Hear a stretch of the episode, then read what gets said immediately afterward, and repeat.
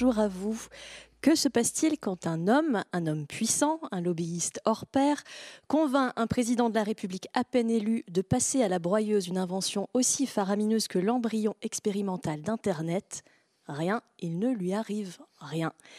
Si ce genre de victoire de l'intérêt d'un seul sur l'intérêt général vous fascine et vous révolte, alors laissez nos deux invités vous raconter l'histoire d'un pays, la France, qui dans les années 70 faillit inventer Internet et passa complètement à côté de cette révolution. Bonjour à vous, Eric Reinhardt et Louis Pouzin. Bonjour. Merci beaucoup d'être là dans ce studio euh, très euh, coloré. Eric euh, Reinhardt, vous êtes romancier. Nos auditeurs et auditrices vous connaissent sûrement pour Cendrillon, L'amour et les forêts, La chambre des époux, Le moral des ménages. On va parler aujourd'hui de comédie française. Louis Pouzin, votre nom est peut-être moins connu et pourtant vous êtes le génial inventeur du datagramme. On aura largement l'occasion d'expliquer dans cette rencontre ce qu'est le datagramme. On va dire pour l'instant que c'est le, système de transmission de données qui est à l'origine d'Internet. Alors cette innovation euh, révolutionnaire, Internet, elle a été portée par une équipe française dont les travaux de recherche ont été subitement interrompus en 1974 par les pouvoirs publics que s'est-il passé? Qu'est-ce qui s'est joué en coulisses pour aboutir à cette décision, il faut le dire, assez euh, difficilement compréhensible ça, c'est la question qui obsède Dimitri. Euh, Dimitri, c'est ce jeune homme de, 27 ans qui est le personnage central de Comédie française, votre tout dernier roman, Eric Reinhardt, qui est paru euh, l'an dernier chez, chez Gallimard. Euh, on suit Dimitri dans sa vie sentimentale, dans sa vie familiale, dans ses débuts professionnels, et puis aussi dans ses projets d'écriture, et en particulier dans cette enquête qu'il mène sur le sabordage du datagramme.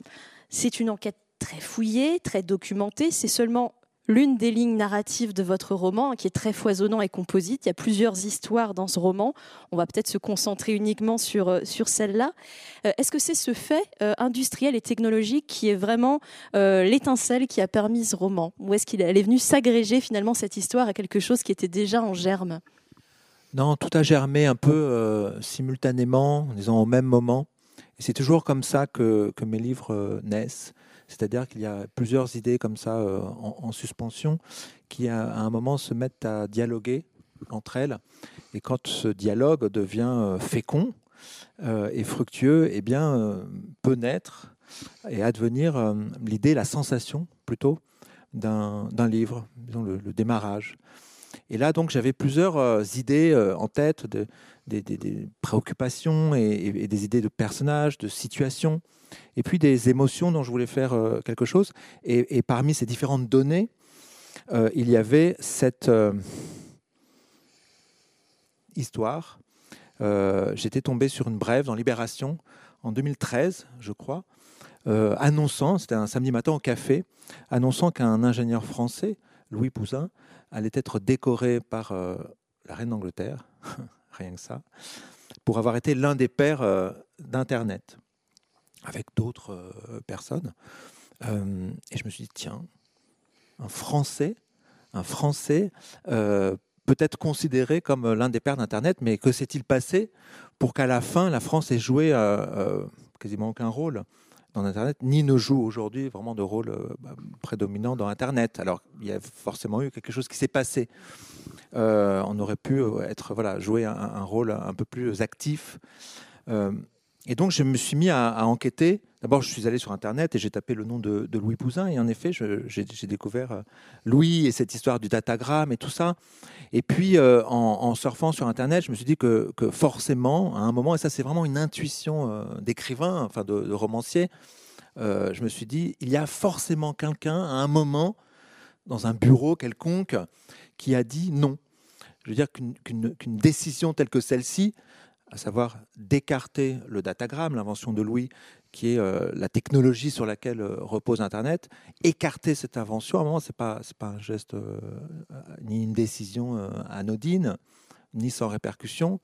Il y a quelqu'un qui voilà, peut être considéré comme responsable. Et à ce moment-là, c'était vraiment un grand fantasme d'écrivain. Je me suis dit, cette personne, je vais l'identifier et puis, je vais essayer de découvrir ces, motivations et puis les mettre à jour, comme ça, au jour, pardon. Et, euh, sans doute, j'ai eu l'intuition qu'il y, avait quelque chose de très, très intéressant à, à, découvrir, à, explorer et à rendre euh, public. J'ai donc pris rendez-vous euh, avec Louis Pouzin, ça c'était en 2015, donc deux ans plus tard, parce que à, ce moment-là, j'étais en, train de. Alors, en 2013, j'écrivais L'amour et les forêts, et puis après, j'écrivais La chambre des époux. Mais voilà, j'ai pris rendez-vous avec Louis.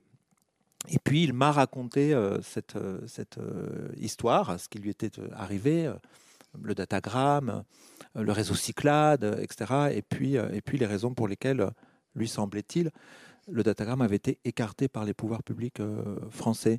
Et puis j'ai rencontré aussi Maurice Allègre, qui est le haut fonctionnaire qui avait recruté Louis pour créer en France un réseau de transmission de données comparable à l'ARPANET américain. Et donc c'était le délégué général à l'informatique. Louis travaillait à, à, l'IRIA, et qui m'a raconté, alors il ne s'était pas vu depuis 30 ou 40 ans, alors qu'ils avaient été très très très proches et s'étaient battus eux deux côte à côte contre les pouvoirs publics euh, pour que le datagramme ne soit pas écarté.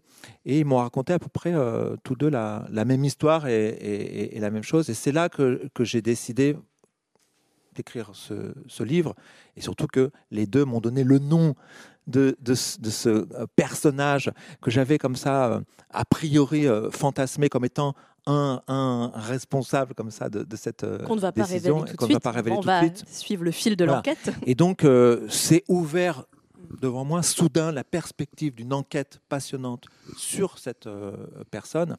Et donc, pour moi, là, c'était acquis, tout à fait acquis, que mon prochain livre comprendrait, parmi les, différents ingrédients qui le constituent, l'histoire de, de Louis Pouzin, du datagramme et de cette grande faillite euh, française. On redécouvre, on découvre plutôt donc cette histoire euh, grâce à, la fiction. On découvre aussi, euh, en tout cas pour ma part, j'ai découvert votre nom, Louis Pouzin, en lisant ce roman. Qu'est-ce que ça vous fait que cette histoire finalement soit portée à la connaissance du grand public par un roman, par de la fiction hein? Je crois que c'est bien qu'il y ait plusieurs manières de faire connaître. En tant qu'informaticien, je n'avais vraiment aucune chance d'écrire des bouquins qui intéressent plus de 3, 40, 50 personnes. Quoi. Donc, euh, ça m'a paru sympathique, mais bien entendu, le succès était complètement inattendu. C'est que Eric a, une façon de parler de ces choses qui attire non seulement l'attention, mais la sympathie, la curiosité, euh, les aventures, un tas de choses comme ça, quoi, qui ne sont pas vraiment de taille rythmé avec euh, un bouquin technique où on parle de paragraphes, où on parle de protocoles, de, choses comme ça, quoi. ça, n'intéresse que les, que les, experts, quoi. Donc euh, c'était, c'était vraiment un coup de chance de rencontrer Eric là-dedans, quoi. Parce que vous êtes très connu ailleurs dans le monde, par exemple en Chine. Il paraît que, votre nom est beaucoup plus familier euh, qu'ici. En fait, il y a déjà un livre qui vous avait été consacré, Louis Pouzin, c'est votre biographie. Louis Pouzin, l'un des pères de l'Internet. J'ai lu avec beaucoup d'intérêt cette biographie et il y a une anecdote qui m'a amusée. Euh, vous évoquiez, Eric, cet article de 2013, donc la reine d'Angleterre euh, vous récompense, c'est pas rien. Et il paraît que Buckingham vous a appelé trois fois chez vous et que vous avez raccroché au nez à chaque fois. La première fois, en tout cas, oui, parce que je me disais, bon, c'est du spam. Ben, je ne voyais pas vraiment l'intérêt de m'appeler. Euh, donc, euh, je me suis renseigné un petit peu qui m'appelait, etc. On m'a dit que c'était le, c'était le, je sais pas quoi, le staff de la reine d'Angleterre. Hein. Bon, euh, je me suis dit, bon, on va voir plus loin, mais j'ai pas, pas donné suite parce que je me disais, c'est probablement encore une histoire à dormir debout. Alors je me suis renseigné euh, de, l'origine, qu'est-ce qu'il y avait en Angleterre, etc. Et bon, à ce moment-là, j'ai commencé à comprendre que c'était que c'était sérieux. Donc euh, j'ai rappelé le, bureau, de, enfin le, le, le staff de la reine, qui m'a. Alors je suis tombé sur la personne qui était qui était au courant et qui m'a expliqué tout ce qui se préparait, quoi. Parce que vous parlez couramment anglais en plus, vous avez vécu et travaillé euh, aux États-Unis. Alors c'est-à-dire que quand j'étais ingénieur euh, chez Machine Bull, euh, j'avais et que j'ai entendu parler de l'internet, qui avait le SICOB en France, qui montrait des, ordinateurs qu'on n'appelait pas encore ordinateurs, mais plutôt calculateurs électroniques. Tout ça, c'était tout à fait le début. Hein. Alors ça m'a tout de suite passionné parce que ce que je faisais chez Machine Bull à l'époque, mettait un petit peu à des, quoi. je me suis dit, si je ne... Alors je ne connaissais pas l'anglais, je ne connaissais pas les Américains, donc euh, je me suis dit, euh, si je reste à ce niveau-là, je ne vais pas décoller. Donc j'ai demandé à mon patron de me trouver un, endroit pour aller me mettre à jour aux États-Unis. Alors il a, c'était, ça tombait bien parce qu'il y avait un, un Français qui s'appelle Philippe Dreyfus qui connaissait pas mal de gens. Il a trouvé la personne chez qui je pourrais aller résider. C'était Fernando Corbato, un, scientifique américain qui était directeur d'un laboratoire dans lequel il développait une, une, nouvelle manière de construire les ordinateurs, c'est-à-dire les ordinateurs que l'on puisse utiliser avec ses doigts et non pas simplement en, leur faisant manger des cartes perforées. Quoi. Alors euh, j'ai écrit à ce, à ce directeur en lui expliquant ce que je voulais faire. Et il m'a répondu très gentiment qu'il pouvait me prendre dans son staff. Et c'est comme ça que je suis parti à Boston. Au MIT, rien que ça. ça, ce genre d'anecdote, ce coup de fil de Buckingham Palace, euh, Louis Pouzin qui raccroche, euh, raccroche au nez, les rencontres qui font partir au MIT, c'est le genre de, de détail qui plairait beaucoup à votre personnage de Dimitri, à ce, ce, jeune homme, donc le personnage central de Comédie Française. Il est complètement obsédé par les moments décisifs, ces moments, le jour où tout bascule, où un destin individuel se noue, même plus largement, où une nation change de dimension. Je crois que c'est aussi un moteur très fort de, votre écriture, Eric Reinhardt.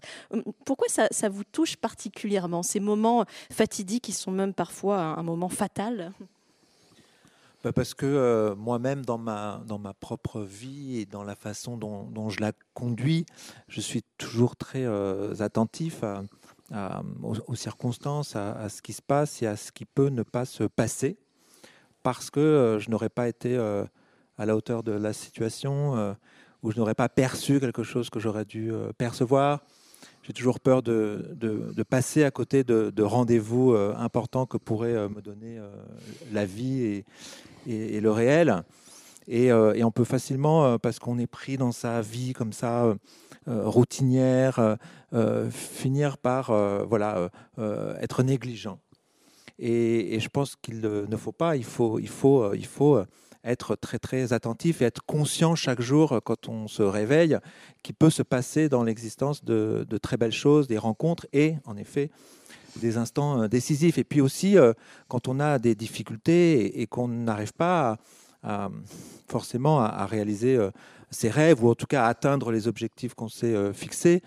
Eh bien, je pense que c'est important d'avoir la foi, d'y croire et d'avoir une sorte de, de ferveur euh, et, c'est le, cas de, le cas de Dimitri qui imagine et, pense et suppose, et il a besoin de ça pour avancer dans la vie, qui va forcément euh, lui arriver des choses euh, importantes, intéressantes, ou en tout cas qui, font, qui, vont l'aider à, avancer dans la direction qu'il s'est donnée et avec ses ambitions et, ses rêves, parce qu'il n'aurait jamais cessé d'y croire de croire en lui et de croire euh, en, ce fait que la, réalité, le monde réel et, la vie peuvent nous récompenser de cette ferveur.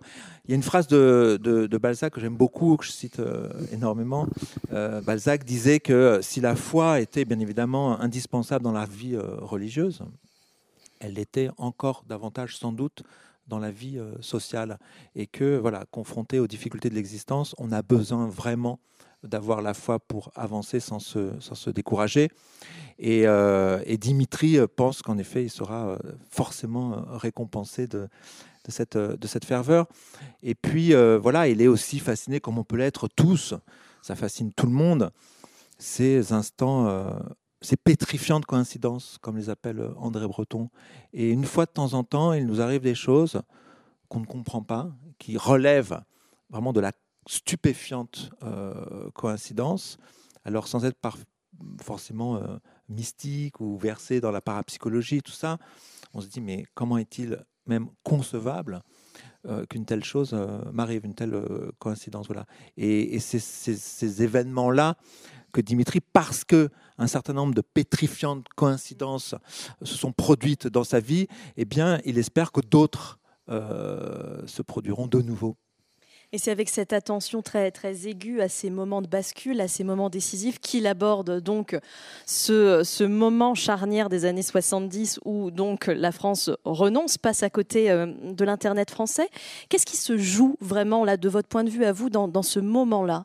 Dans ce moment, en 1974, où Valérie Giscard d'Estaing et d'autres personnes, on va en parler dans un instant, disent non, écartent le projet de Louis Pouzin. Qu'est-ce qu'il y a de plus grand derrière cette, euh, ce fait industriel, technologique je vais pas, On ne va pas faire de, l'histoire euh, conjecturelle ou conjecturale, je ne sais pas comment, comment on dit, peut-être les deux. Euh, on ne peut pas prévoir avec, enfin, on ne peut pas dire avec certitude aujourd'hui ce qui se serait passé. Et si on aurait été suffisamment, voilà euh, armé, euh, opiniâtre, euh, ambitieux et avec suffisamment de vision pour faire du datagramme de Louis ce que les Américains sont parvenus à faire aux États-Unis avec ARPANET, c'est-à-dire créer Internet, mais surtout une, nouvelle réalité, en quelque sorte, une nouvelle société, enfin voilà, le monde numérique.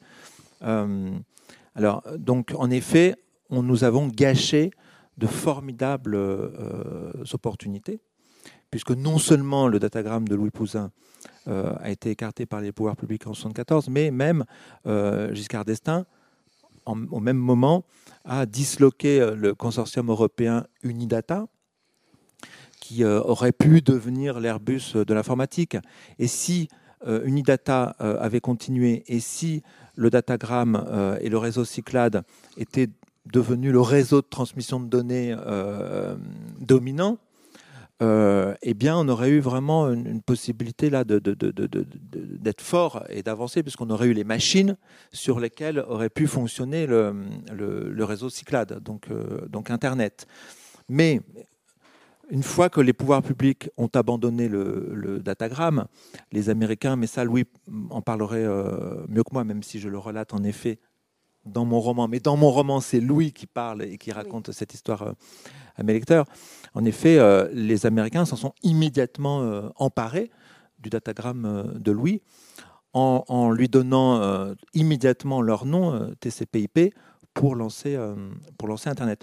Donc pour moi, il y a vraiment eu un moment de bascule parce qu'on avait tout en main pour lancer Internet. Et d'ailleurs, Louis euh, m'avait raconté que les universités euh, européennes étaient très demandeuses euh, d'un réseau pour mettre leur, leur, base de données en partage. Et donc, Louis était en relation avec différentes universités d'Europe qui étaient vraiment très, très demandeuses de, ce réseau. Et, et, et, en effet, si, si le réseau Cyclade avait fonctionné avec les universités européennes. Sans doute que les universités américaines, en fait, se seraient, euh, auraient rejoint euh, ce, réseau. Et comme on sait que Internet a été principalement lancé au début par, par les étudiants et, les universités, c'était sans doute, euh, on aurait pris une longueur d'avance assez considérable et certainement décisive sur les travaux des Américains et leur réseau et Internet et TCP/IP. Cette histoire, elle s'inscrit quand même dans une période très particulière. En tout cas, c'est Dimitri qui en a cette lecture. Il a une lecture politique de ce qui se passe. C'est les années 70. Alors d'ailleurs, ce personnage, il est un peu ambigu parce qu'il est très nostalgique de cette période qu'il n'a pas connue ou qu'il a connue par ses parents et ses grands-parents. Il en parle comme d'un paradis perdu. Et en même temps, il a conscience que les années 70 sont celles de grands changements économiques et politiques, notamment économiques et politiques en même temps. Oui, c'est vrai que, hum, mais, mais comme, comme chez beaucoup de, de, jeunes personnes de cette génération, et, je peux le constater parce que j'ai un, fils qui est né en, en 96, hum, il y a une fascination pour, pour euh, les années 70 qui euh, résonne comme ça, comme, presque comme un, un, rêve qu'ils auraient fait durant la nuit et, ils sont au réveil et, ça, il y a des images comme ça en suspension, il y a une forme d'insouciance. Euh, c'est presque, il y a presque quelque chose d'assez euh, érotique dans l'imaginaire qu'on peut avoir de ces, euh, de ces années-là, qui ne sont pas des années historiques parce qu'elles sont pas suffisamment lointaines pour avoir rejoint l'histoire. C'est pas comme les années 20 ou les années 30. Elles vibrent encore, elles sont presque encore en suspension dans l'air avant de s'éteindre tout à fait parce que c'est l'enfance de leurs parents et c'est la jeunesse et, l'âge d'or de leurs grands-parents. Et, ces jeunes, ils sont en, relation avec leurs grands-parents, ils les aiment. Et, donc, les années 70, voilà, il y, a quelque chose à la fois de complètement très lointain de ce qu'on vit aujourd'hui et en même temps de très proche. Et c'est cette proximité presque charnelle des années 70 qui, qui les fascine et qui les, qui les ensemence et, les fait, et les fait rêver. Le cinéma, la mode, le design, l'architecture, il y a quelque chose de... Voilà, de, et en effet, j'ai aimé, comment dire, doter Dimitri de cette fascination et de cette culture euh, qu'il a pour, pour euh, les années 70. Et puis, euh, c'est dans ces années-là, et ça c'est vraiment... Alors lui, en effet, on l'a dit tout à l'heure, il est absolument obsédé et fasciné par les instants décisifs. Et en effet, la réalité, la société dans laquelle Dimitri vit aujourd'hui, qui est le monde numérique, avec, avec Internet, Instagram, les réseaux sociaux, Facebook, etc., eh bien, ça le trouble de se dire que c'est dans ces années-là c'est en, en 74, à partir des ondes de 74, que tout s'est euh, préparé. Donc ça a pris, Louis en parlera mieux que moi, mais en effet, les Américains, ils se sont emparés de l'invention de Louis en 74 et il leur a fallu 15 ans pour, euh, pour euh, créer Internet, et pour développer Internet. Donc c'est vraiment, moi, ce qui m'a intéressé, c'est qu'il y a eu, je pense, un, un, moment de bascule et tous les équilibres euh, euh, planétaires euh, se sont transformés, ou, disons, ont continué à, se, à se, transformer, et là d'une manière très très importante, avec la préparation de la société numérique qui est quand même très largement dominée par les Américains. Et je pense que dans ces années-là, euh, ce désir d'hégémonie euh, qu'ont les, Américains, et que je critique pas, enfin voilà, c'est comme ça, ils, sont dans une, euh, conquête et, une, guerre de, conquête culturelle, économique, financière et tout ça. Sur cette question-là des réseaux de transmission de données, c'est en 74, 75 et, dans les 15 années qui ont suivi que ça s'est joué, et sans doute avec une une vision. Euh, c'est-à-dire qu'ils ont, euh, alors je ne parle pas de Louis qui lui, il avait cette vision, mais les politiques, ou en tout cas les industriels français, je pense, n'ont pas été euh, suffisamment visionnaires et, n'avaient pas anticipé, comme l'ont fait les Américains, ce que cela pourrait donner. Mm. Et les Américains, s'ils se sont battus et se sont engagés euh, parce qu'ils ont un peu triché et, rusé, c'est-à-dire quand ils se sont emparés de l'invention du datagram. Mais j'aimerais que Louis raconte cette histoire. Mais on va y venir, oui, justement. En fait, euh, euh, il y avait un projet de collaboration, de coopération internationale, et les Américains n'ont pas voulu coopérer, collaborer, ils voulaient être seuls, parce qu'ils avaient sans doute compris avant tout le monde qu'il fallait être les seuls et les premiers à s'implanter sur ce nouveau territoire pour euh, euh, le faire fructifier et en tirer le, plus de profit possible. On va se plonger maintenant alors dans ces années 70, les vrais, pas les années 70 euh, fantasmés. Au début des années 70, Louis Pouzin, vos collègues informaticiens de l'IRIA, c'est l'Institut de recherche en informatique et en, automatique, et vous, vous travaillez sur un projet de, réseau de transmission de données qui s'appelle Cyclade. Qu'est-ce que vous cherchiez exactement? Est-ce que vous pouvez nous l'expliquer pour les gens euh, comme moi et peut-être certains de nos auditeurs qui ne connaissent pas grand-chose à l'informatique? Il faut, euh, euh, réemmagasiner un petit peu le contexte industriel de l'époque. C'était ces années-là, 72, 73, etc. C'était l'époque du plan calcul. Le plan calcul, ça résultait d'un nouveau gouvernement qui était passé aux socialistes, avec donc euh, une quantité de gens qui voulaient faire de la France un, endroit très brillant dans le monde. Alors ça, c'était encore assez vaseux, parce que pour ça, il fallait des machines de calcul, autrement dit des ordinateurs. Le nom n'existait pas encore, mais c'est arrivé rapidement. Il fallait donc avoir des machines, mais on ne les fabriquait pas en France on les fabriquait aux États-Unis. Il y avait quelques petits constructeurs en Europe et, aussi en, France d'ailleurs qui pouvaient faire des machines, mais c'était extrêmement simplistique parce qu'il n'y avait pas de langage de programmation. Enfin, vous voyez, tous les outils qu'on utilise aujourd'hui pour programmer n'existaient pas. Donc ça ne pouvait pas dépasser quelques petites équipes qui bricolaient dans leur coin mais qui n'étaient pas stupides, pas loin de là. Mais il n'y avait pas l'ambiance industrielle pour les lancer. Alors, ce que le délégué à l'informatique voulait créer à l'époque, c'est un plan calcul qui euh, brasse à la fois des industriels, des chercheurs et des entreprises prêtes à développer l'informatique dans leur milieu. On dit, faire coïncider un ensemble de, besoins. Alors pour beaucoup de gens, il y avait ceux qui pensaient que oui, que c'était, c'était en effet une très bonne idée, puis beaucoup qui pensaient que c'était de la foutaise, qu'on n'arrivera jamais à rien parce qu'on n'avait aucune expérience. Quoi. Ben, ça, leur, leur disait rien, disons. Alors, euh, un de mes collègues qui s'appelle Philippe Renard, qui était dans le staff de, euh, de la délégation à l'informatique, que je connaissais bien, a suggéré à, Maurice Allègre de, ben, de, me, récupérer pour euh, faire un réseau informatique comme le voulaient les penseurs, on pourrait dire, de l'époque. Mais ces penseurs, il y en avait très peu, il y en avait peut-être une douzaine. Alors, il m'a contacté. Et je dois dire que j'ai tout de suite été conquis par l'idée, parce que je ne connaissais pas, je crois que j'anticipe un peu, ce que je raconte à l'heure actuelle, c'est un petit peu antérieur au moment où j'ai commencé à, être euh, proche de la délégation pour faire le réseau Cyclade. Au départ, on parlait beaucoup d'ordinateurs, c'était le futur, mais personne n'en avait jamais fait en France, sauf quelques bricoleurs. Et ce qui se faisait aux États-Unis, ben, ça semblait intéressant. Ils faisaient, pas, des gros calculs avec, mais des calculs scientifiques, c'est-à-dire des machines qui pouvaient calculer des milliards d'instructions, mais il n'y avait rien qui soit directement utilisable par les humains, à part, à part les machines pour faire les calculs.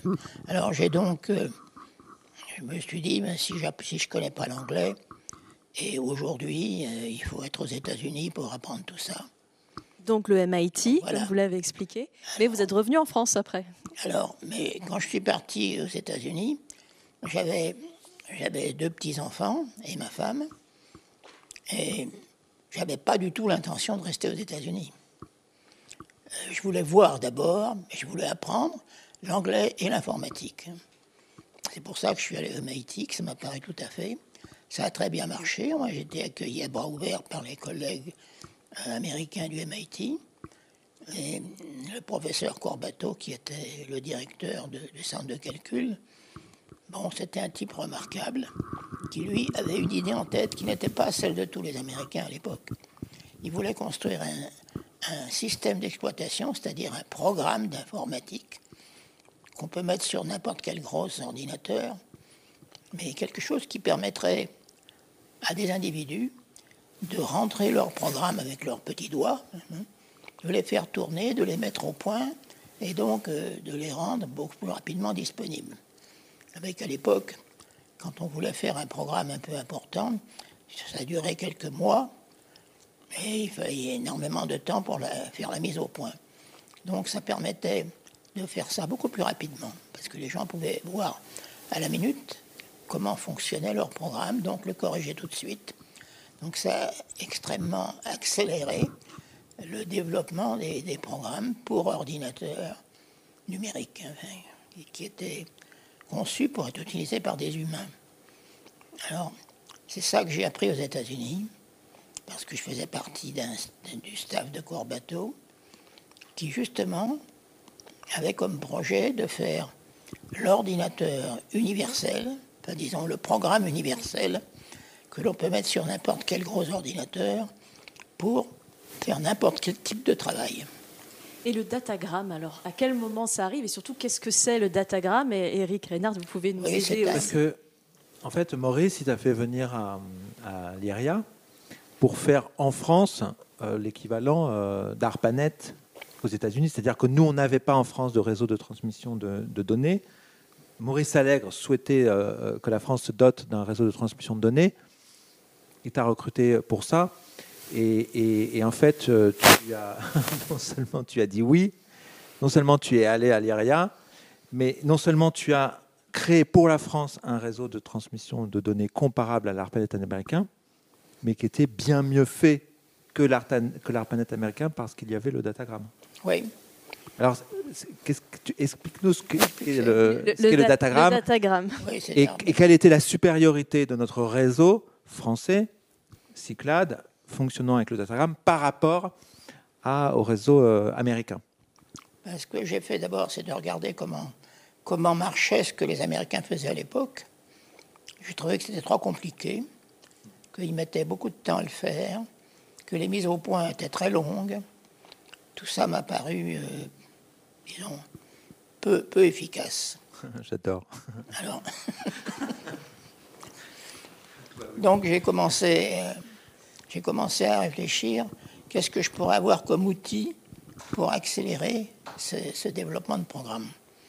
Eh bien, c'était des outils qui, que je, qui font tourner le programme que je viens d'écrire et qui me marquent tous les problèmes qui ne vont pas. Les erreurs de programmation, c'est courant. Hein.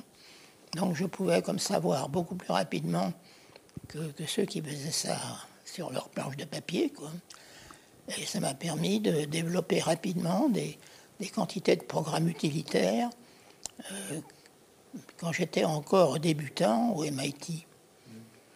Alors comme Corbato était très, dire, très ouvert, euh, c'était un, professeur qui essayait pas de bourrer d'idées, mais il me posait des questions. Comment tu vas faire ça? Comment tu l'as fait? Etc.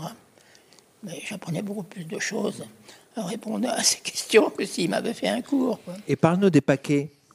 Oui, Alors, les c'est un terme clé dans le livre, et ce qui permet de tout comprendre sur le datagramme, c'est ça, c'est cette notion de, de, paquet. Alors les paquets, c'était quelque chose qui était, qui existait déjà, mais dans des, c'était pas dans un contexte véritablement de transmission de données, parce que ça n'existait pas vraiment de manière utilitaire, les transmissions de données.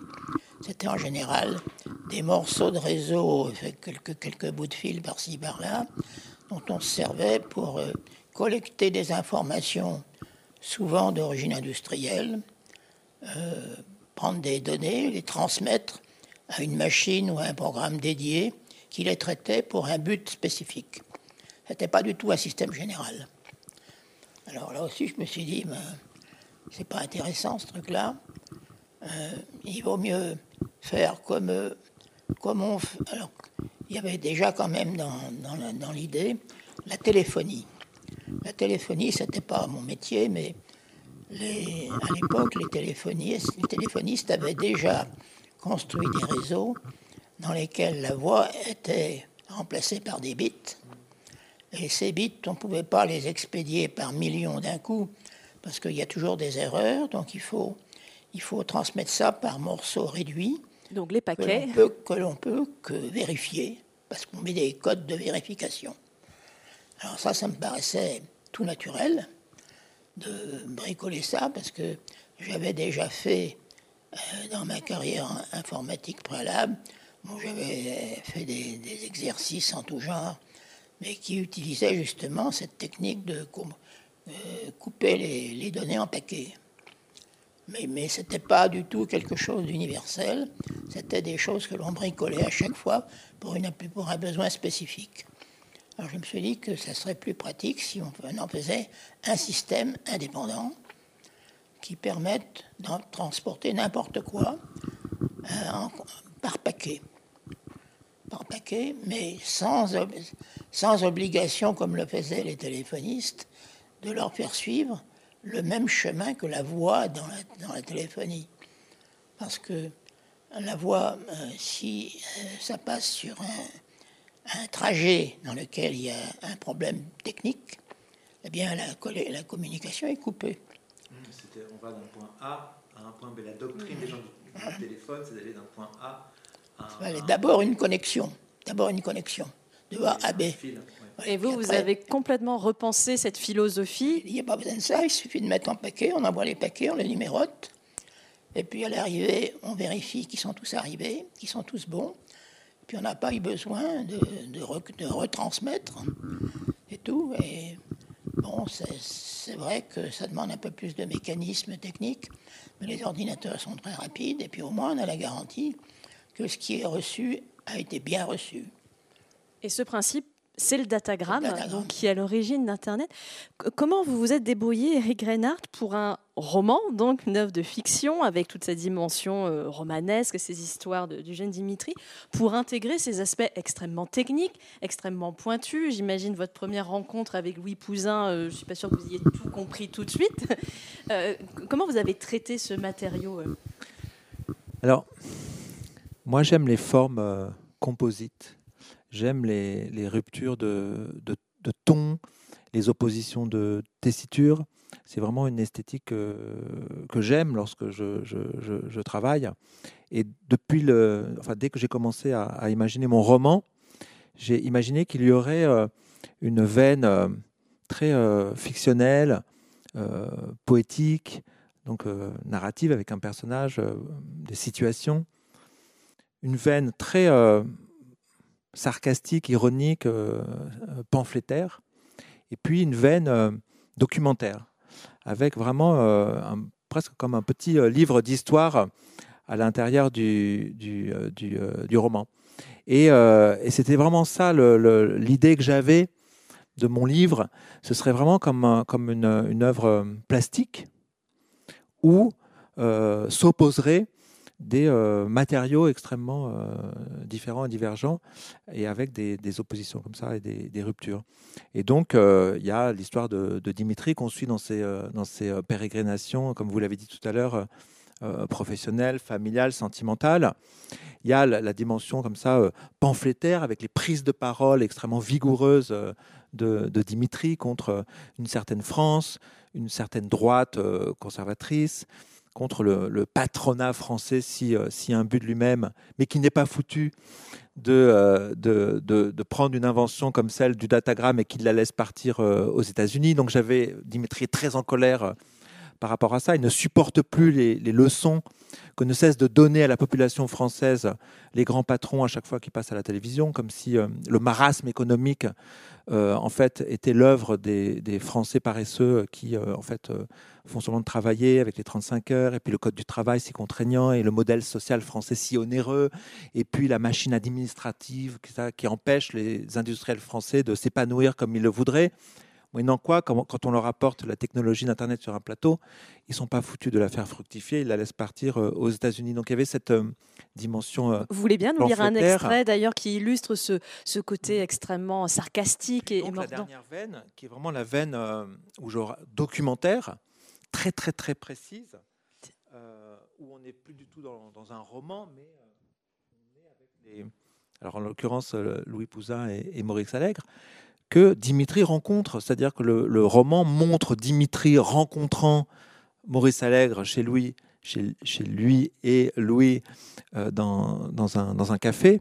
Et puis, et puis voilà, on, a cette matière, c'est-à-dire que je, je, travaille la, la, la, la langue euh, de, de l'interview pour en faire vraiment des, chapitres euh, où on entend vraiment la voix de Maurice Allègre, on entend la voix de Louis Pouzin euh, racontant, mais c'est pas transcrit comme dans une interview dans, un journal. Il y, a, vraiment, moi, je voulais vraiment que ce soit comme une épopée un souffle, une rythmique comme ça. Et puis j'ai toujours aimé travailler les, les lexiques très technologiques, techniques ou, ou, liés à des métiers à des professions, donc les, les comme ça, les, les, le, vocabulaire ou les, concepts et les notions qui nous sont complètement euh, étrangers, mais que j'aime rendre euh, compréhensibles à, mes lecteurs. Je l'avais déjà fait dans Cendrillon avec euh, la finance et les différentes techniques de, trading et de spéculation financière. Donc là, il y a un vocabulaire aussi, un lexique qui est, tout à fait intéressant, notamment avec beaucoup de mots d'anglais, tout ça. Et puis voilà, des, des, des pratiques et, des, voilà. et donc euh, j'ai pris beaucoup de plaisir à retravailler parce que je les avais enregistrés. Donc j'ai passé des heures, des heures et des heures et des heures à écouter euh, ce que me disait euh, Louis sur ces enregistrements. D'abord, en effet, pour, pour comprendre, restituer avec le plus de précision possible ce qu'il m'avait raconté, mais peut-être essayer d'attraper aussi, mais ça, ça se travaille, quelque chose de la de l'énergie de oui de la passion ils sont habités oui et puis, et puis de sa de sa façon de parler de son de son intelligence de, sa drôlerie, de, la, distance qu'il a par rapport euh, aux, événements. C'est-à-dire qu'il n'y a nul, enfin on peut le constater, aucune aigreur chez, euh, chez Louis Pouzin. Et donc, c'est un jeune homme, quoi. Et, j'aimais bien la façon dont il me racontait cette histoire d'une façon tout à la fois euh, précise, euh, limpide, rigoureuse, et en, même temps avec beaucoup d'esprit, des petites vacheries qui balancent comme ça sur les uns et les autres, et ça j'adore. Alors vous disiez, que Louis Pouzin n'a gardé euh, aucune aigreur, vous confirmez, vous n'avez pas de rancune à l'égard des pouvoirs publics, de ces personnes qui ont annulé complètement ce, projet sur lequel vous travaillez Bon, un peu de tristesse de ne pas avoir trouvé des gens plus intelligents, mais pas de la, pas de la rigueur. Pas de la Oui, il faut que tu mettes ton micro. Je dirais que euh, dans la vie, j'ai toujours considéré qu'il ne fallait pas s'imaginer que tout allait bien se passer, que tout le monde serait d'accord avec moi, ou que ça irait que tout le monde me comprendrait, mais dire non, mais c'est comme ça l'industrie. Hein. Il y a des gens qui ont des idées diverses, et puis il y a des ambitions, il y a des jalousies, il y a, des, bon, il y a toutes sortes de querelles qui sont assez souvent plus personnelles que techniques. Hein. Donc euh, c'est la vie dans l'industrie, il faut pas, faut pas se faire d'illusions. Donc j'en ai jamais voulu euh, aux gens, mais ceux que j'ai considérés comme euh, des malfaisants, je les, ai repérés, d'accord. Oui, leur nom. alors Dimitri, lui, c'est l'extrait que vous allez nous lire, Eric Reinhardt, ce personnage de Dimitri, lui, il est vraiment révolté par cette histoire, donc il creuse cette enquête qu'il mène et ce qu'il découvre surtout, qui le met très très en colère contre euh, eh bien, les décideurs politiques au pouvoir à l'époque, et vous allez voir, le ton est vraiment très mordant et sarcastique. Et c'est précisément ce que je vais faire écrivait Dimitri à toute allure dans son carnet à spirale en terrasse de l'Apollo, le visage délicieusement doré par le doux soleil d'avril. Je vais écrire un livre infamant qui exhibera, pendu par un pied, L'homme qui aura incité, Valérie Giscard Dindon de la farce à scier la branche sur laquelle Louis Pouzin était en train de concevoir ce qui allait devenir l'invention majeure de la fin du XXe siècle et que les Américains, eux, pas cons, allaient savoir saisir au vol et développer comme il se doit pour amplifier dans des proportions délirantes, jusqu'alors inédites, leur écrasante suprématie planétaire. Quand, de notre côté, en France, dans notre vieille monarchie travestie en république, nous nous serons finalement comportés comme des provinciaux, des notaires, des mangeurs de gigots, des salonnards, des paresseux.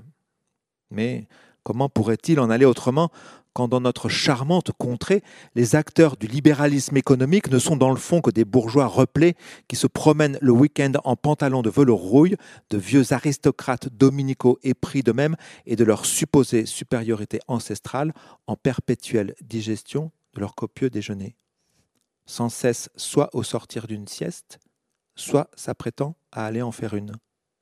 Accrochés à leurs privilèges, à leurs particules anachroniques, à leur titre de vicomte, de marquis, dans une profonde et très ancienne détestation chronique du peuple. Il faut que cette histoire ait valeur d'exemple. Il faut qu'elle serve à éclairer ce qu'est aujourd'hui encore dans notre bonne vieille mentalité française, en particulier chez la plupart de ceux qui se prétendent libéraux et qui, en réalité, quoi qu'ils en disent, restent des rentiers incapables de créer de nouvelles réalités. Ces gens-là, dans le fond, ne sont bons qu'à monter des plans sociaux, à marier leurs filles, à sulfater leurs rosiers, à cirer leurs bottes d'équitation, à aller déjeuner chez madame leur vieille mère le dimanche à Meudon en attendant d'en hériter, à organiser de l'évasion fiscale, à passer de reposants week-ends en Normandie ou en Sologne, à faire des notes de frais, à piloter de puissantes berlines allemandes avant de faire sauter chaque mois par leur préfet, par le préfet leur contredanse pour excès de vitesse. Voilà, c'est le style Dimitri, la révolte Dimitri. Ça vous plaît ce passage, Louis Pouzin? Bon, ce qui le révolte, ce jeune homme, c'est ce qu'il découvre, c'est-à-dire ce système de connivence entre les milieux politiques, économiques des années 70. Et il découvre surtout qu'un homme, un homme très très très influent, a eu la peau de ce projet, Cyclade, et a obtenu de Valérie Giscard d'Estaing l'abandon total euh, des recherches sur le datagramme. Vous, Louis Pouzin, comment vous avez appris à l'époque, en 1974, que tout s'arrêtait? Le jour où je l'ai appris... Je n'ai pas le micro un petit peu plus. Oui, le jour où je l'ai appris, j'étais en Allemagne. Euh, c'était, je crois, une, des une grosse, euh, un gros salon informatique, je me souviens plus très bien. C'était à Hanovre. Hmm.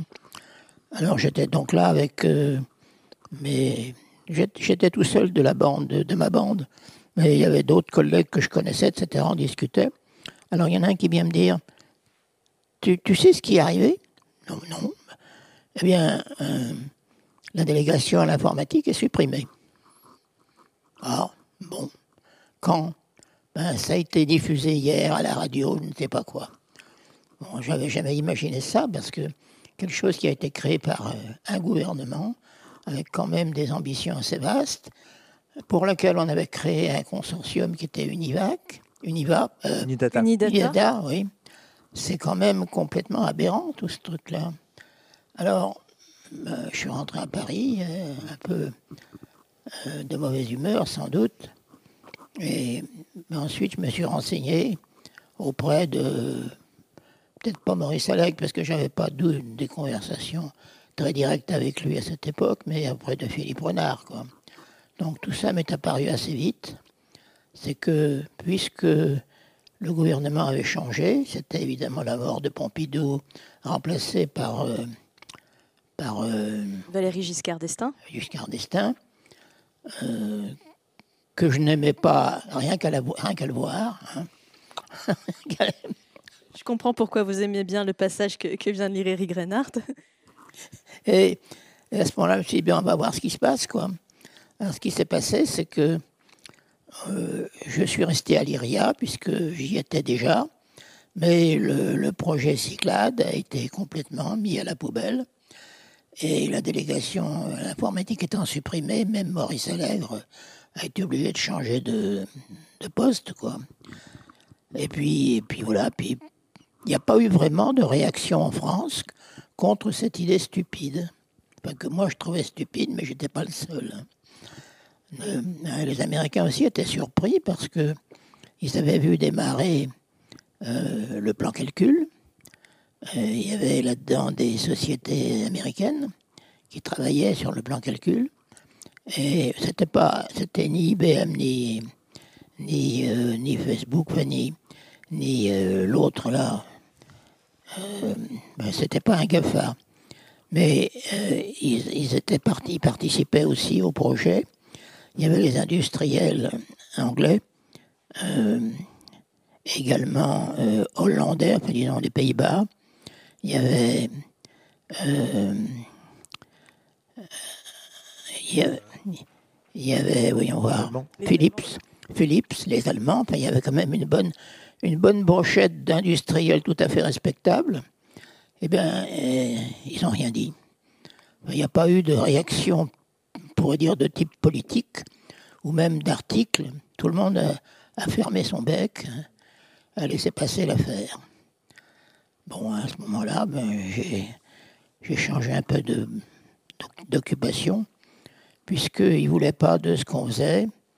Eh ben, on va dire, ben, on va le faire ailleurs. Alors c'est là où j'ai commencé à euh, visiter, établir des contacts avec euh, un certain nombre de,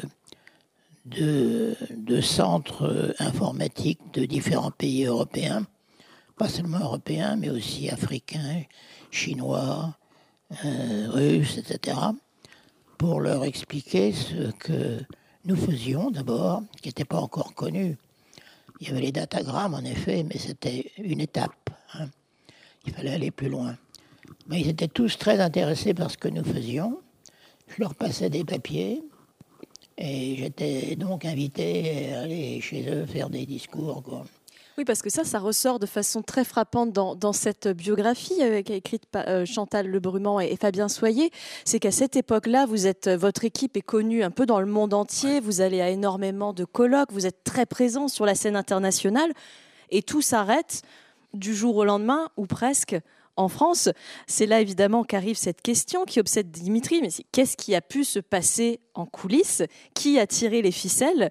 Euh, Vous parliez tout à l'heure, Eric Reinhardt, de cette intuition que vous aviez, qu'il y avait sûrement une personne quelque part dans l'ombre un peu maléfique qui avait appuyé sur un bouton. C'était effectivement le cas ou c'est un petit peu plus complexe? Elle est dans le livre. De...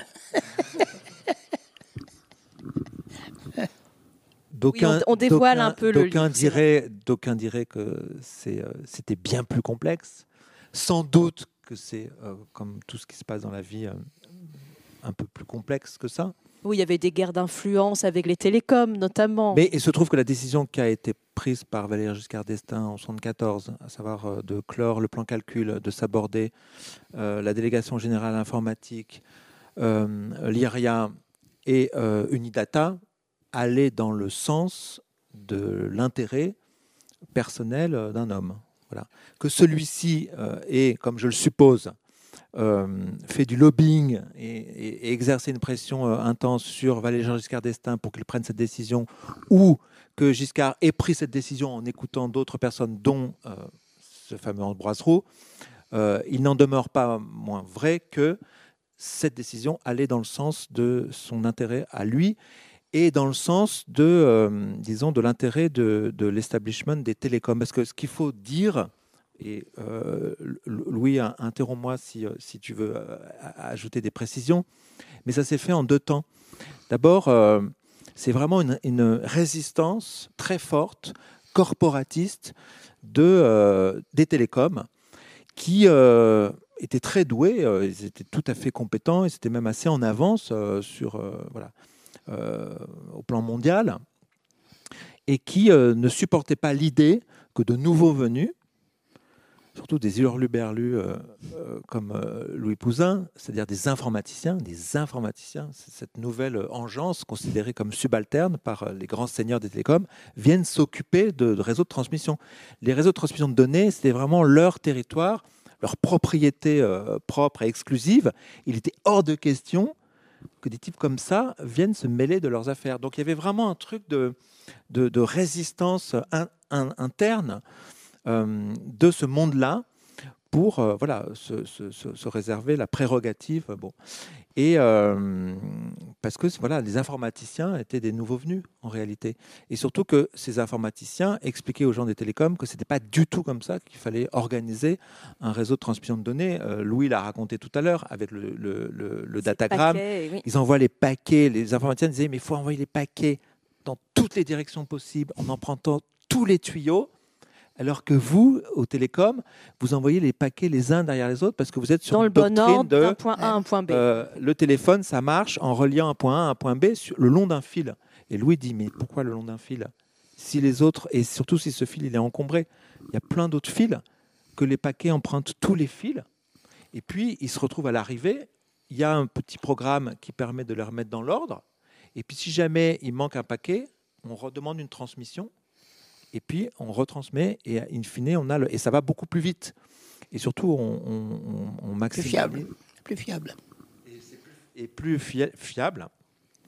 Et surtout, on exploite toutes les potentialités du réseau, alors que quand les, les, les paquets sont les uns, les uns derrière les autres le long d'un fil, euh, eh ben, il peut y avoir des encombrements euh, voilà, plus facilement. Bref.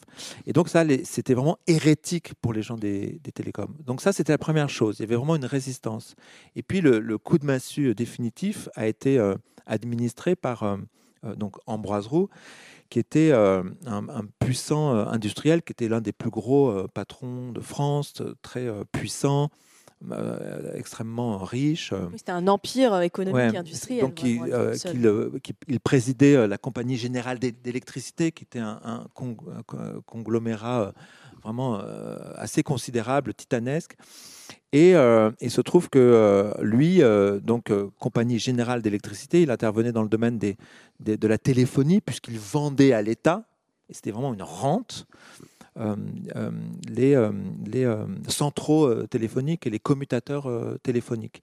Et d'ailleurs, il vivait en grande partie de cette rente et de ce gâteau puisqu'en fait, euh, voilà, il, avait même théorisé ça comme étant le capitalisme d'influence. C'est-à-dire pour lui, un bon patron était euh, euh, celui qui était assez habile pour nager comme ça en eau profonde entre le, monde de l'industrie et celui de, la politique, et pour s'attirer le maximum de marchés publics possible au détriment de ses concurrents, en faisant un peu place nette et tout ça, quelles que puissent être les, répercussions sur l'intérêt général ou le, tissu industriel français etc. Et donc, euh, Ambroise Roux était extrêmement euh, euh, habile et adroit à capter comme ça des, marchés publics et à se les réserver pour lui seul, alors qu'il aurait pu y avoir des, partages. Il aurait, pu partager le marché des commutateurs téléphoniques avec d'autres. Or, il se trouve qu'à un moment, Thomson, donc son patron, Paul Richard, a souhaité venir sur cette chasse gardée des, centraux et des commutateurs téléphoniques pour euh, essayer d'en avoir un, morceau.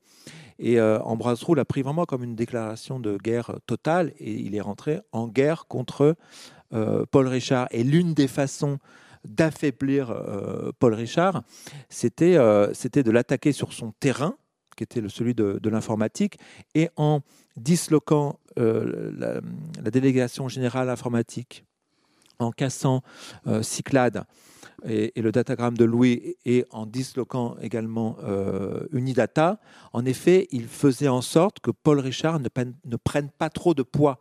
Parce qu'on imagine bien que si Internet avait été créé en France et qu'Unidata était devenu euh, l'Airbus de, de l'informatique où s'était retrouvé en passe de lettres, bien évidemment, euh, Thomson et, Paul Richard prenaient un, poids considérable et euh, au détriment d'Ambroise Roux. Voilà, c'est euh, l'histoire. voilà, c'est ce qui s'est passé. Et donc, en effet, Ambroise Roux m'a raconté, mais plusieurs témoins une, une, pression intense sur Valéry Giscard d'Estaing pour qu'il euh, voilà, euh, Votre personnage... écarte le datagramme de Louis, mette un terme à la délégation générale informatique et disloque Unidata. Votre personnage de Dimitri a, cette lecture peut-être un peu manichéenne, d'ailleurs, on pourrait en discuter, de effectivement Ambroise Roux qui incarne parfaitement cet intérêt particulier, privé, cet homme très puissant qui tire toutes les ficelles. Et puis de l'autre côté, celui qui incarnerait l'intérêt général, c'est Louis Pouzin, c'est son équipe, c'est le travail mené dans, à, l'IRIA. Est-ce que vous aviez vraiment conscience, euh, Louis Pouzin, à l'époque, d'œuvrer pour l'intérêt général? Est-ce que c'est comme ça qu'à ce moment-là, vous voyez euh, votre rôle de chercheur? Je ne peux pas dire que l'intérêt était général parce que le monde de la télécommunication, c'est quand même bourré de concurrents. Alors dans la concurrence, il y a ceux qui gagnent et ceux qui perdent. C'est pas forcément les meilleurs qui gagnent. Hein. Donc je peux pas dire que c'était pour le bien général des gens, mais c'était en tout cas euh, pour moi c'était l'évidence technique. L'évidence technique parce qu'à l'époque euh, c'était déjà le début de la de la du téléphone numérique, transmission numérique de données. Mais c'était encore balbutiant. Euh, les, concurrents qui commençaient à apparaître, c'était, euh, les Allemands, c'était les Anglais, c'était Philips, c'était les Américains. Donc le, paysage était déjà nettement en ébullition. Et la France, était à l'époque, n'avait rien de très original. Il y avait des gars qui bricolaient à Lannion ou qui bricolaient à Rennes, ou je ne sais pas, dans différents centres techniques, mais ils n'avaient encore rien sorti, sauf quelques bricolos, oui, qu'on pouvait voir euh, téléphoner, mais ce n'était pas encore crédible au niveau d'un réseau. Hein. Alors, ce qui veut dire que euh, Ambroise Roux, qui lui euh, considérait que vendre des, vendre centraux téléphoniques, c'était une bonne partie de, de, de, ses produits, disons de ce qui enrichissait la Compagnie générale d'électricité, ben, il a dû flairer que euh, la France n'était pas un terrain très, très intéressant pour euh, développer cette technologie. Alors, euh, c'est donc Thomson qui avait lancé ça. Quoi. Alors ça, c'était certainement une grosse menace. Oui, cette guerre comme que tu vous, dit, vous décriviez. Parce qu'à ce moment-là, d'autres constructeurs auraient été aurait pris euh, des marchés en France et du même coup euh, réduit le, champ d'action de, disons, la, manne euh, financière que collectait Ambroise Roux pour vendre ses centraux. Ce fameux. Pour, pour, revenir sur la question de l'intérêt général, ce qu'il faut préciser, quand je disais qu'il y avait une concurrence entre le, CNET à, Lannion, donc le Centre national des télécommunications, et l'IRIA euh, à Roconcourt, c'est que le CNET développait, euh, quand Louis développait le datagramme, le CNET développait la norme X25 qui donc allait donner naissance au Minitel. Et donc il y avait vraiment, on pourrait résumer la chose, je, crois sans, sans, trop faire d'erreurs et, d'approximations malencontreuses, en disant que c'était vraiment soit le Minitel d'un côté, soit la préfiguration d'Internet de l'autre, et que le, CNET, l'ayant emporté sur l'IRIA grâce à Giscard d'Estaing, allait pouvoir développer le Minitel sans obstacle.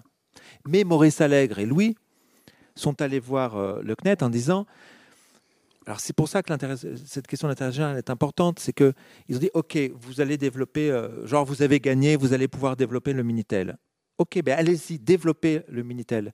Mais comme Maurice et Louis savaient que le Minitel était de fait, par nature, euh, sans avenir, c'est-à-dire qu'il allait pouvoir fonctionner un temps puis tomber de lui-même, puisqu'il n'avait pas la propriété, euh, euh, comment dire, d'être infini comme, comme là l'Internet et le réseau Cyclade de, de, Louis. Développer le Minitel, mais en même temps, on vous offre le, réseau Cyclade. Prenez-le, ne le laissez pas partir ailleurs, faites-en votre chose personnelle continuer à, l'élaborer, même sans nous, afin que lorsque le Minitel aura, euh, voilà, euh, sera mort, eh ben, vous serez en mesure de substituer au Minitel le réseau euh, Cyclade, qu'entre-temps, vous aurez fait grandir, mûrir, perfectionner, etc. Et donc, on aurait pu avoir, et ça, je pense que cette abnégation-là de Maurice Allègre et de Louis Pouzin, qui est tout à leur honneur, elle, était euh, pour moi porteuse d'une notion très forte de service public et d'intérêt général, qui était de dire, OK, on a perdu, mais on est beaux joueurs, on vous laisse cette technologie, elle, est française, nous on est informaticiens, vous, vous êtes des télécoms, mais allez-y, et voilà. Et donc, ils n'ont pas souhaité, euh, les gens du CNET, sans doute parce qu'ils n'y croyaient pas, et il y a aussi peut-être aussi une question d'orgueil. D'orgueil et euh, d'ego, oui. on ne va pas récupérer euh, votre, votre travail.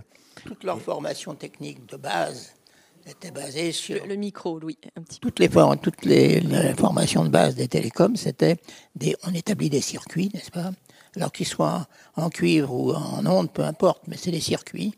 Et là, on fait passer des tas de choses différentes. On les organise, on les on sait où ça va aller. Euh, euh, s'il y a un problème, on sait où le réparer, etc. Enfin, tout ça, c'était, on pourrait dire, une expérience et une façon de penser qui disparaissait de leur paysage quand, on fait des, paquets, quand on fait des paquets, des, circuits virtuels, etc. Donc euh, ça, c'était contraire à toute leur à toute leur expérience et à toute leur mentalité. Et à leur philosophie. Je, réagis sur... Je rajoute une chose importante, c'est que ce Minitel, ce fameux Minitel, eh bien, c'est CIT Alcatel qui allait pouvoir le fabriquer. Et CIT Alcatel était une filiale de la CGE présidée par Ambroise Roux. Par Ambroise Roux. On retombe toujours sur Ambroise Roux. Je voulais juste réagir à ce que vous disiez euh, sur euh, cette vision de service public et de long terme aussi. Euh, Dimitri développe lors de son enquête toute une réflexion sur finalement ce quelle intelligence, à quoi doit servir l'intelligence. Toutes ces personnes qu'il cite ont fait des grandes écoles, notamment en Polytechnique, viennent tous du, même terreau familial, du même sérail. Et il écrit ceci, Dimitri, le seul génie qui importe et le seul qui mérite ce nom, c'est celui qui se vérifie par des innovations décisives, par des idées ou par des intuitions révolutionnaires, par des chefs-d'œuvre définitifs. Le vrai génie dans cette histoire, c'est Louis Pouzin, pas Ambroise Roux. Mais oui, parce que quand on lit. Ça vous euh, fait beaucoup rire, Louis.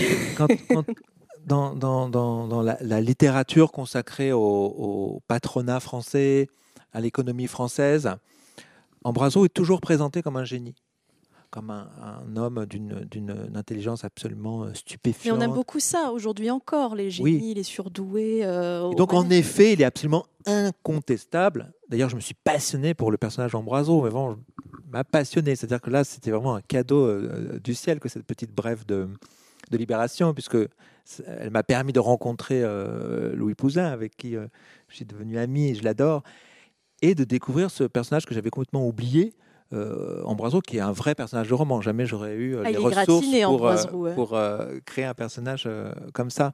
Et donc, il est, il est considéré, il était considéré, et il est toujours considéré par ceux qui s'en souviennent, comme vraiment un grand homme, un visionnaire, quelqu'un qui avait compris l'époque dans laquelle il vivait. Et, je pense qu'il avait un vrai impact sur toutes les personnes qu'il croisait. Il aimait séduire, euh, il aimait ensorceler, il aimait dominer les autres par son intelligence. Et, voilà, je pense que quiconque approchant Ambroise Roux et discutant avec lui dix minutes était, euh, était euh, impressionné et conquis.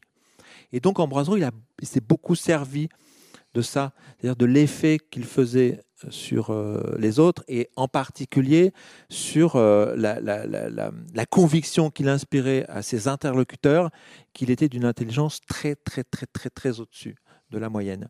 Et donc le, génie d'Ambroise Roux, c'est de s'être fait passer aux yeux de, tout un tas de, de personnes et en particulier de trois présidents de la République successifs pour un visionnaire, quelqu'un qu'on avait intérêt à écouter pour mieux comprendre le temps présent et donc anticiper l'avenir.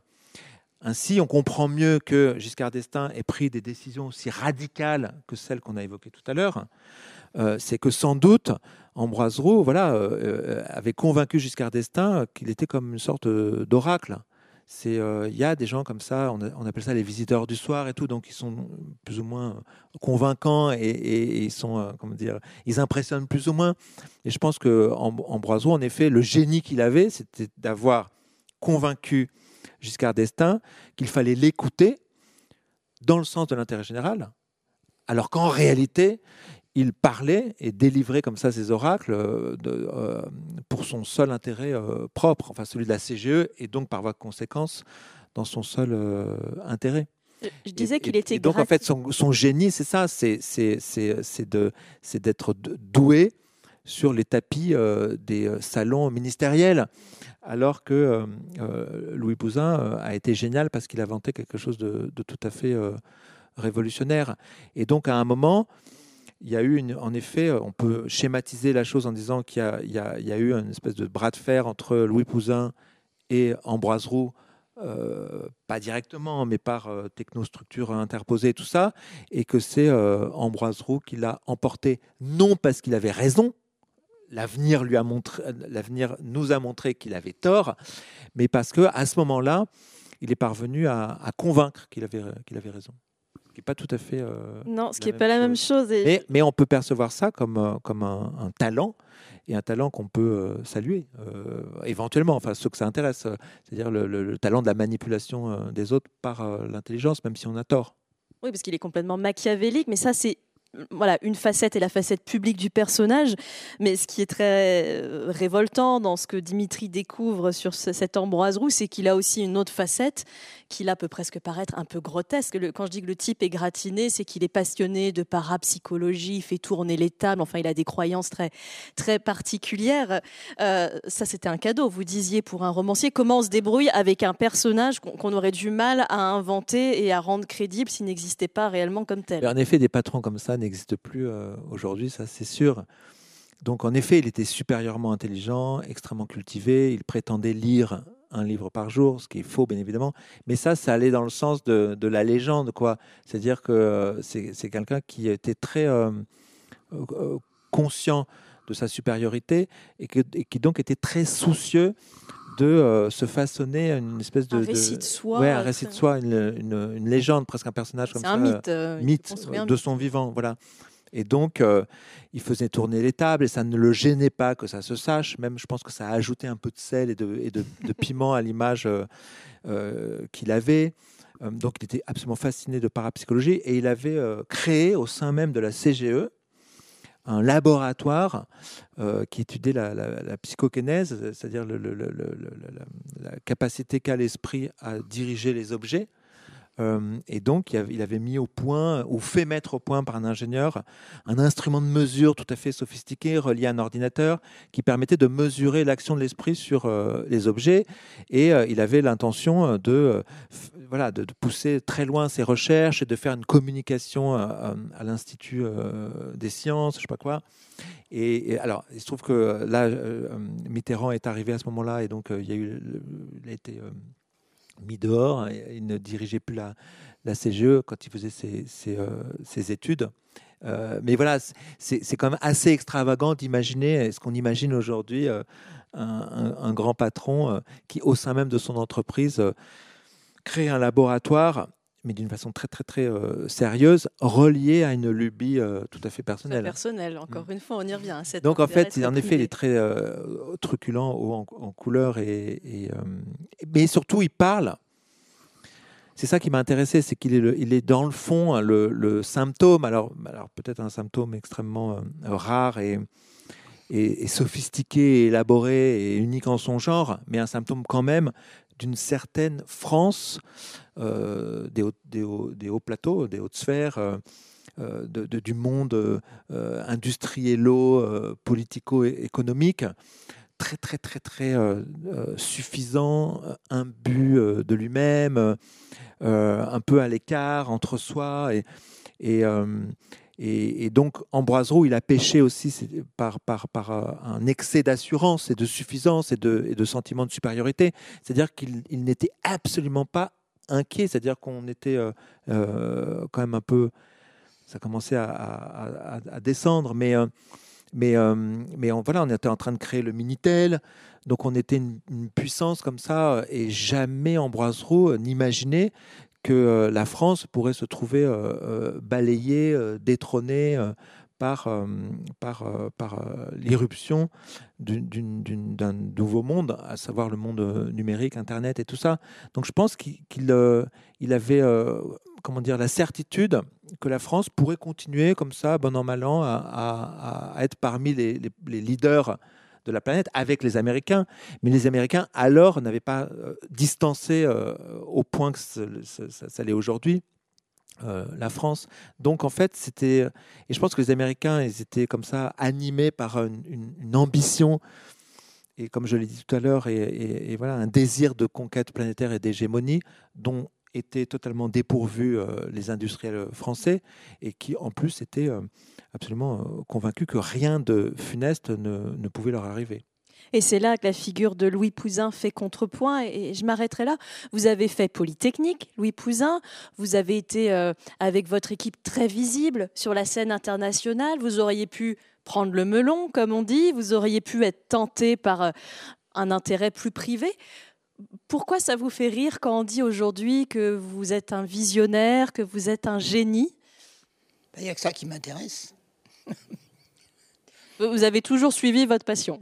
Oui, toujours. Et d'ailleurs, Louis, il est toujours. Euh... Vous n'êtes pas retraité Non, pas du tout. Ah, officiellement, là... si. Légalement, oui. Et donc là, il, il travaille sur, euh, sur, euh, avec d'autres sur un projet qui lui tient très, très, très, très à cœur. Oui. Et c'est pour ça que j'aimerais qu'il nous en dise deux mots, qui est Rina.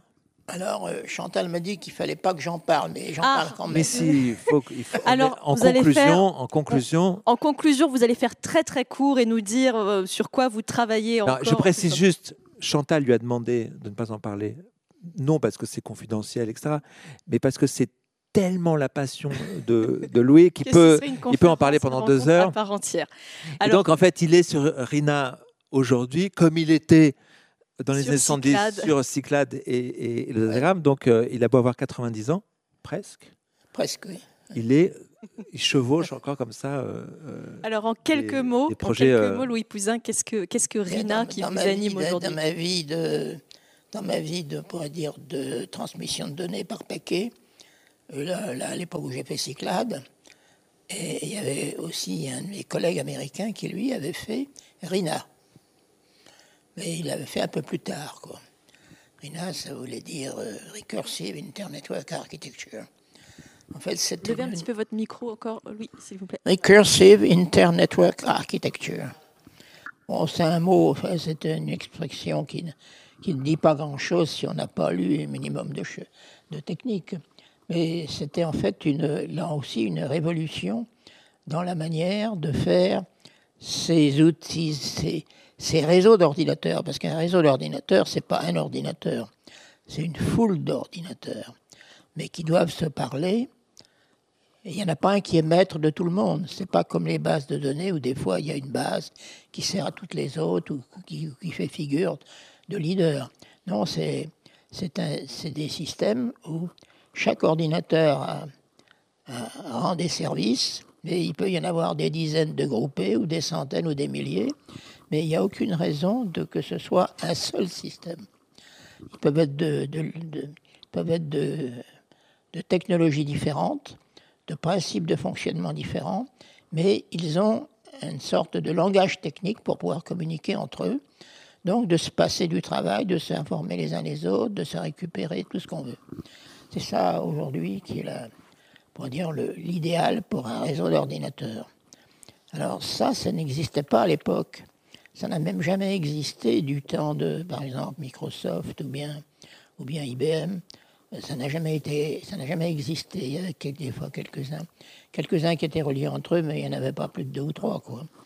Alors que ce qu'a inventé John Day, c'est une façon de programmer des ordinateurs pour qu'ils soient entièrement, euh, on pourrait dire, copains les uns avec les autres, on peut dire copains. En fait, euh, ils, ont une sorte de langage d'échange qui leur permet de donner du travail à un autre, de recevoir des résultats d'un autre, de, vérifier que tout s'est bien passé. C'est une communauté. Alors là-dedans, euh, il peut y en avoir des petits, des gros. Il peut y en avoir qui font de la chimie, d'autres qui font de, la poésie, d'autres qui font de la médecine, peu importe. Euh, c'est simplement, ce qui compte, c'est leur capacité de traitement et de coordination. Alors ça, c'est vraiment la, la, génération nouvelle qu'a inventé euh, John Day, que je connais très bien depuis longtemps, depuis, depuis l'ARPANET en fait. Alors c'est quelque chose que, évidemment, les Américains n'aiment pas, parce que ça leur a coupé l'herbe sous le pied. Évidemment, ils avaient adopté le datagramme déjà, mais ils n'avaient pas pensé à l'extension de cette technique au travers de multiples ordinateurs. Et ils n'ont toujours pas compris d'ailleurs. Hein. ils n'ont toujours pas compris, je veux dire, parce qu'ils n'ont pas intérêt à comprendre. C'est-à-dire qu'ils n'ont pas piqué l'idée, ils ont évidemment piqué l'idée du datagramme, enfin ça, c'était pas très difficile, euh, mais ça n'était qu'une étape. Donc ils n'ont ils ont pas vu arriver l'étape de John Day, parce que John Day est un personnage assez fantasque, et il n'était pas très copain avec les gens de l'ARPANET, les gens de l'Internet. Alors je vais devoir vous couper, Louis Pouzin, parce que sinon on va partir et on voit une autre rencontre. tourner vers euh, l'avenir. Mais quand même, si euh, les personnes qui nous écoutent ont envie d'en savoir plus sur ce qu'est Rina, il y a quelques explications dans, dans cette biographie. Louis Pouzin, l'un des pères de l'Internet, que j'invite vraiment à lire si on veut en savoir plus sur votre vie, sur votre parcours, évidemment sur cette histoire qu'on a racontée, ce projet Cyclade et, son, son, sabordage. Et puis évidemment, j'invite tout le monde à lire Comédie française d'Éric Reynard pour ah retrouver toute cette histoire du datagramme et puis euh, découvrir aussi les, autres histoires dont on n'a pas parlé euh, dans cette rencontre. Comme ça, on n'a pas, pas gâché tout le plaisir. Merci beaucoup euh, à vous deux pour cette rencontre. On aurait bien continué, mais on est un petit peu contraint par le temps. Mais on pourra continuer autour d'un café. Merci beaucoup aussi à vous de, nous avoir suivis et puis bon festival à vous. À très bientôt. merci de, de l'atmosphère et le, l'ambiance dans laquelle on peut échanger nos idées. Quoi. Eh ben voilà, on n'est pas concurrents déjà. Merci beaucoup à vous deux.